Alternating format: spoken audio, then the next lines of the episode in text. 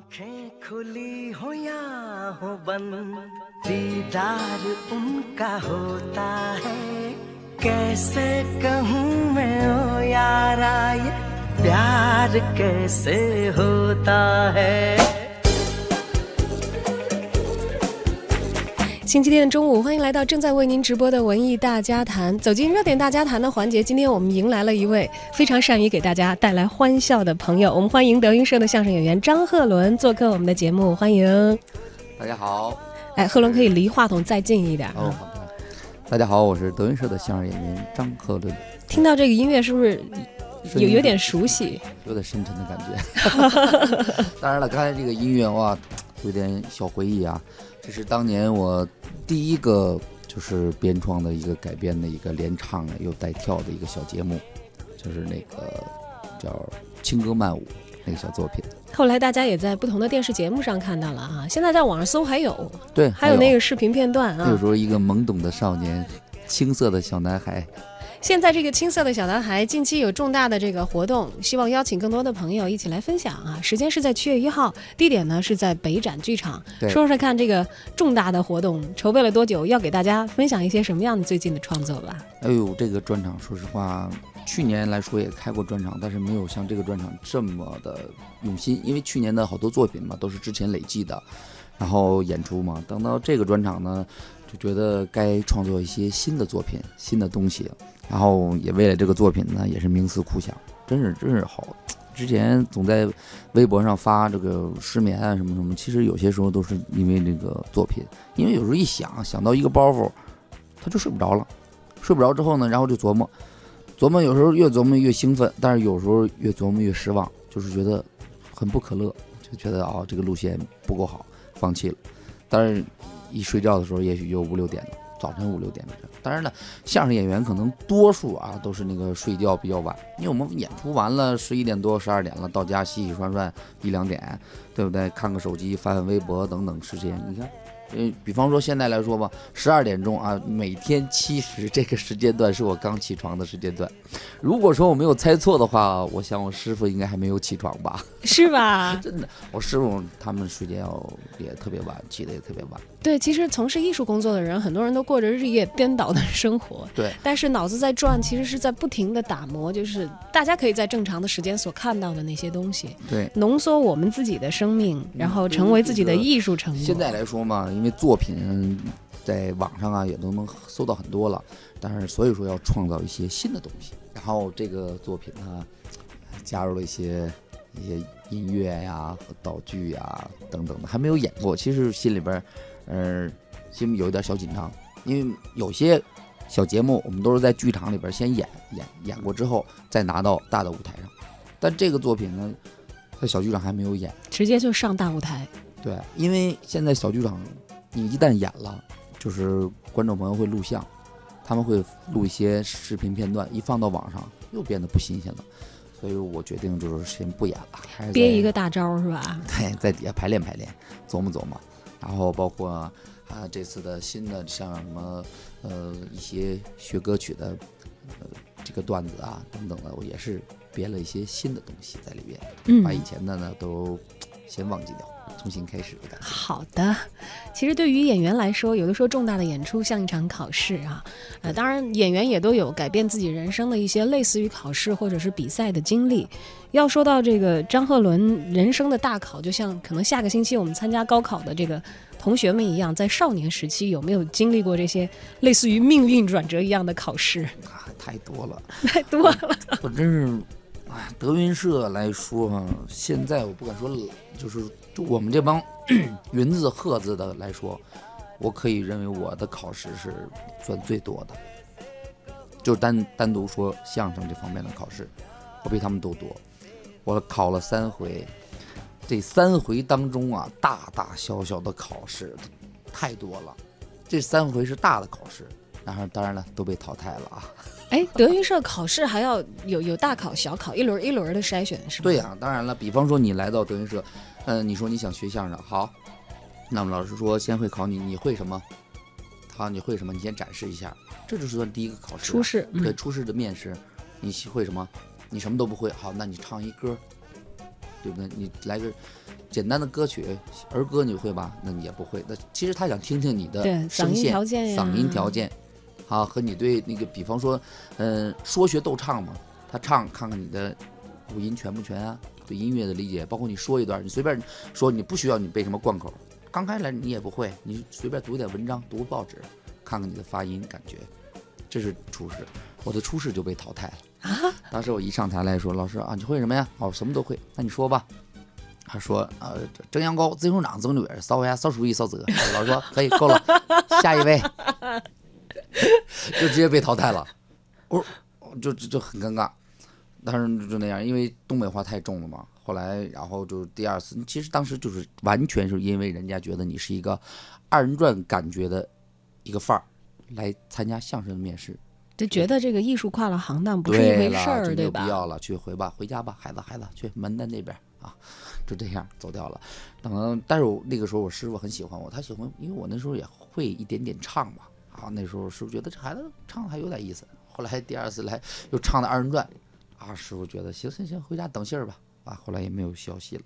就等啊等，那时候就是小考试嘛，后来又有第二次的什么大考试，然后又说那个时候就觉得就是不讲究那就聪明了一点，就不说什么二人转的东西了，二人转的改了一些，说相声的感觉。呃，您是相声演员啊、在这儿说相声呢，就这样。老师一听这个中东北口音还是太重了，好，孩子去下一位，下一位。这好不容易就是摸清了考试的套路了，还是因为口音的问题。对了，第二次因为口音口音太重了，老师说怎么老师总说我说你这个没有逻辑重音，你的口音太重了，我自己不明白。我说为什么呀？我觉得我自己说的就是就是普通话呀。对你你是东北啊哪儿人？我听了好多东北人都说啊，我是哈尔滨的，我我们那儿普通话特别标准。我就是哈尔滨的，我就是哈尔滨的，咋咋的？那个还挺标准的。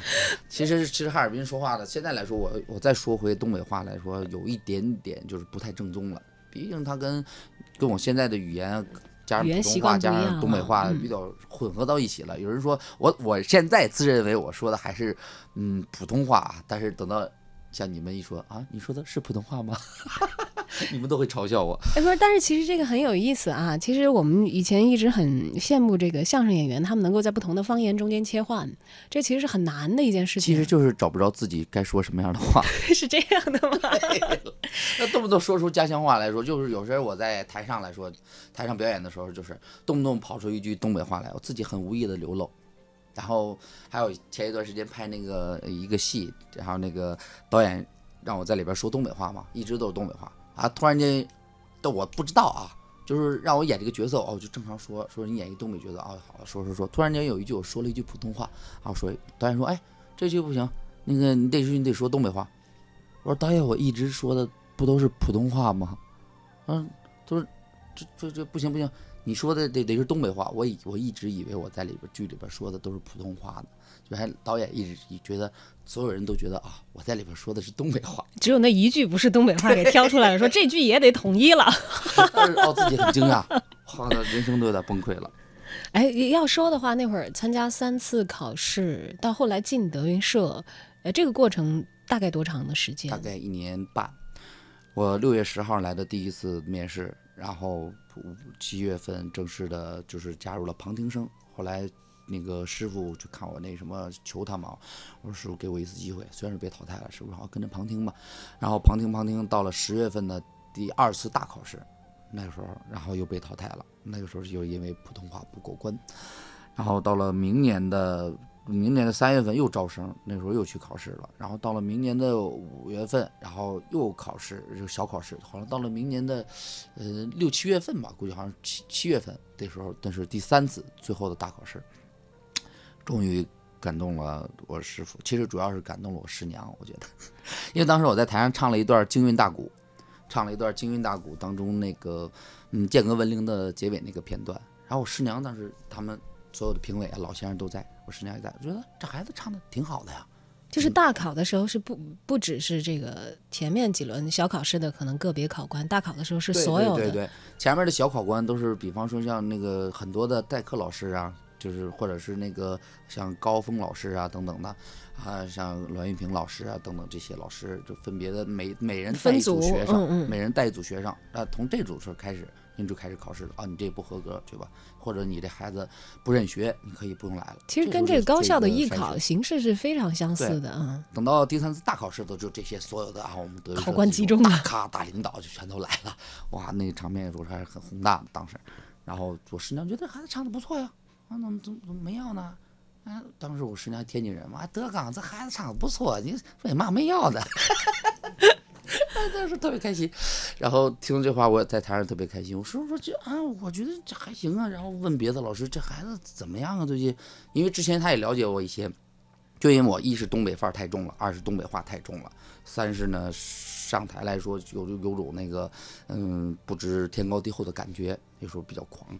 然后后来啊，老师们觉得这孩子可能还还行吧，那那那行，你你你你是老板，你说了算。我是说那行，那就要了。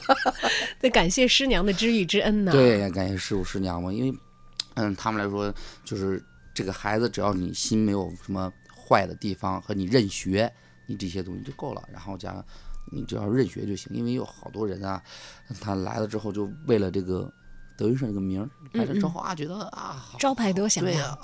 好好了不起！我我能来到这儿啊，看一眼德云社，看一眼剧场，我都很高兴。我能入进了更更更好玩了，在里边儿他到里边儿一不准学就完了，丧失这个机会。两年以后、三年以后，或者四年以后、更多年以后，觉得仍然是一个小小小小小小学员那种，耽误了自己。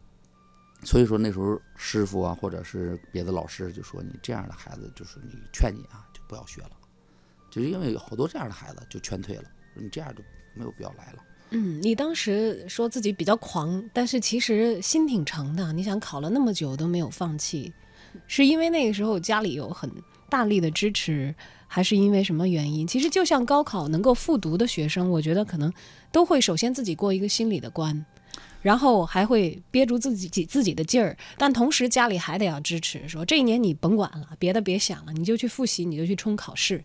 那会儿你是这种情况吗？这个正好相反，我这人比较轴和比较执着。我在家里边儿当时，嗯，也也喜欢唱二人转。那时候因为我父亲喜欢听这个，打小受熏陶，我会这么两段儿。然后呢，就是加上我可能是对音乐的理解，就是韵味上还有一点韵味，唱的觉得还行，然后就爱唱。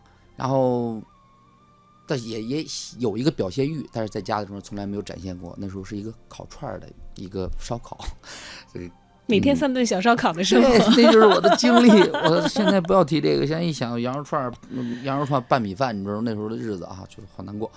然后就觉得这样生活不喜欢。后来就突然间知道我师傅的相声，在电视上看到他的相声，觉得哇好神奇，相声居然可以这么说，就这么可乐。然后就报考了，当时我家人都觉得疯了，这孩子怎么了？在家里边好好的串儿怎么不考了？怎么要学相声去？家里还有烤串店等你继承呢不。是不是继承，我是给人打工。那个农村的孩子，我们那儿你学个美容美发，那个修脚剃头，这是一门手艺。嗯你学相声，你回来之后谁要你？你上哪上班？你在哪演出？你怎么生存？很多问题，你学个你学个这些手艺，这不挺好的吗？以后，呃，就是说这个慢慢考，以后自己开个小串店，不挺好的吗？家人、同事、亲戚、朋友都不理解，然后我就天天去网吧听，那时候家里没有电脑，听网吧听听听听相声，听到两个月，所有人都认为我这成病了，你知道吗？天天不回家，魔怔了。对，晚上半夜两点一下班儿，串串店一下班，我就直接去网吧待到早上八点回家，然后家人就觉得这孩子干什么呢？这是啊，是不是不干好事儿呢？怎么天天早上才回家？一个月两个月，后来我就跟他们说，我说听相声，我没有，嗯，就是喜欢这个，家人不同意，然后我就突然间看到一个招生，说北京招生，我说我要去啊，那家人都疯了，这个朋友亲戚都都都劝我，你别去了，你说你一个农村，你你你连你省城你都没去过，更说甭说上北京了，但是比较执着嘛。后来拿上我们家人给我的一千三百块钱，踏上了北京的列车，来到这儿也找不到北找不到那个就是剧场在哪儿，问路人德云社在哪儿。那个当时有一路人特别好心，给我画了一张地图，告诉我前门在哪儿，大石蜡在哪儿，那个大栅栏嘛，在在哪儿。然后我顺着这个地图走到这儿，然后面试。当时呢，住了一个小旅店，三十块钱一宿，那挺贵，当时对我来说好贵呀、真的。然后第二天早上面试，然后就被经历刚才那些被淘汰。淘汰之后，我觉得刚开始没没说淘汰，说回去等消息。回去其实人家说等消息的时候是很婉转的跟我说，其实就被淘汰了，自己不明白啊，啊等消息啊，等我会有希望。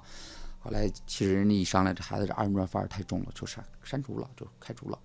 然后我还在等，跟着所有的朋友，当时我都问他们，你们收到消息了吗？人家收到了，七月份的时候他们都收到了，七月该复试的已经去对参加，考试了七月六号就开始培训了，我还不知道呢。然后我也去了，去了之后我说老师没有念到我的名字，老师说你被淘汰了。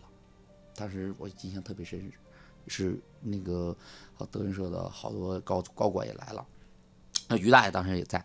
然后于大爷最终说啊，这孩子这孩子怎么回事啊？他们别人说啊被淘汰了。于大爷说啊不好不好意思孩子你被淘汰，哇，他晴天霹雳，我的天，晴天霹雳！当时倒退两步坐在凳子上，觉得我以为录取了呢，等了好几个月，告诉我被淘汰了。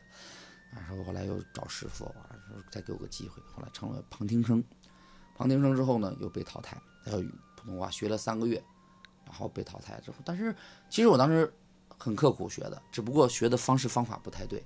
我认为，我认为我说的是普通话了，其实别人都只认为我听着听见我说的就是东北话，自己没有感觉。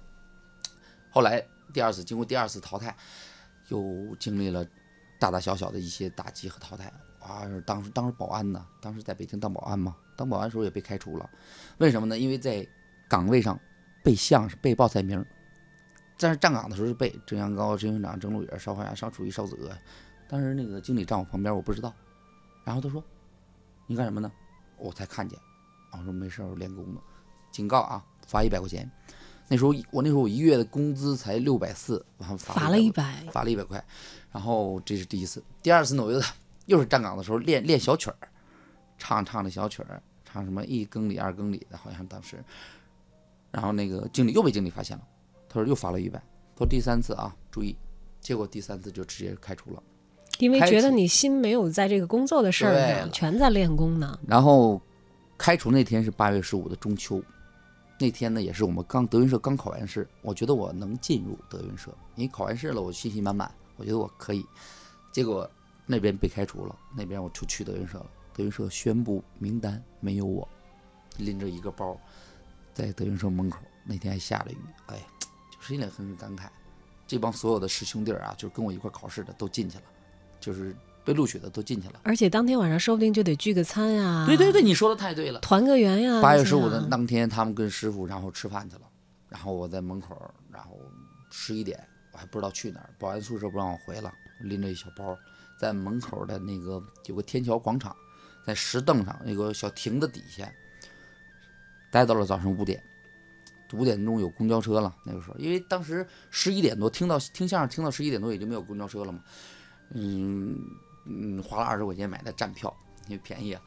然后在亭子里边待到早上五点，给我那个当保安的同事打电话，那个那个哥们儿是是我的好哥们儿，他说你来吧，没事经理要责怪的话，我替你兜着，我就去找到他。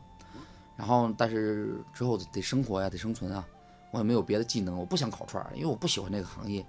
后来，包括后来上我师傅家弄一个小烧烤，我师傅说你不以前学过烤串儿吗？烤吧。烤完之后，我师傅吃了一口就吐了，说 太难吃了。我说你不干烤串儿呢，要是去烤肉才是你你太不应该干这个行业了。你你烤这么难吃，我说你来北京的。哎当时师傅我说好吧好吧，我说那是因为我已经放弃了很多年的烤串儿事业。就投入到自己要学习相声这个技艺当中来对，确实那次整闲了。然后后来，然后后来呢又当了保安，然后又第第三次考试，最终最终呢录取到师傅觉得行，这孩子心挺诚的，三次大大小小的考试就不提了，最终能留下来，证明可能呀也确实喜欢这行业，那行吧，嗯，慢慢学，然后。一定要再努力呗，真是头悬梁锥刺股。因为好多同批的，我们人家都被人看好，唯独我最不被人看好。因为一是东北话严重，二是东北范儿严重，三是没有一点点语言幽默。那时候没有一点儿，说话都不利索的，这这这这这棱劲儿特别重。然后不被看好，那时候就加倍练习，一句话练一千遍，对着嚯对着镜子。那会儿师傅对你们严格吗？师傅那时候，师傅那时候很严格呀，因为师傅给我们上了几次大课，因为他那时候也很忙，能来几次大课的时候，有一次印象特别深刻，背那个报菜名的时候，他特意来到我身边，说啊，你你呀，行，那看见我当时是第几次来着，我忘了啊。他说呀，行，你你你还没，还还还就是那意思，还没放弃，还在学，很惊讶啊。行，你这个背两句我听听嘛。也是刚背了三五句，师傅就啊行，慢慢学就走掉了。然后当时我不太理解，后来知道啊，他实在听不下去了。哎呦三句话，六三句就曾阳高，金融长，郑绿儿，就这样。师傅啊，行，这好好好，行了，还慢慢学吧。很尴尬的走掉了，自己心里不以为然啊，怎么他很忙，不想听了吗？现在说来是个乐儿哈，对，但是当时的这个心里头的五味杂陈，其实只有当时少年的你自己是心里是最清楚了。而那个时候有没有想过，今天张鹤伦个人相声专场演出？没有，因为那时候最初的梦想就是，人嘛都是梦想是越来越大的嘛。最初的梦想就是在德云社里边当一个小服务员啊，能看着舞台上的这帮演员。当然了，如果说我的梦想是能站在舞台上，好，梦想实现了。那实现了梦想，站在舞台上了，我就想，有一什么时候我能像别的演员一样，就是一周多演几场啊？那时候也许一周就一场，然后慢慢的一周两场，一周三场，或者是刚开始开场，后来二场、三场，到后来什么时候我能我能压轴啊，就攒底啊、哎，如今也攒底了，也当了六队队长了，然后就想什么时候就是也能有更大的舞台呀、都会有。像现在也有自己的专场了，哎呀，好好为专场努力，哎呀听得我呀心潮澎湃。但是由于节目时间的原因，我们可能只能在以后的节目当中再来听更多伦赫伦的故事啊。我们七月一号在北展剧场期待德云社相声演员张鹤伦的个人相声专场演出。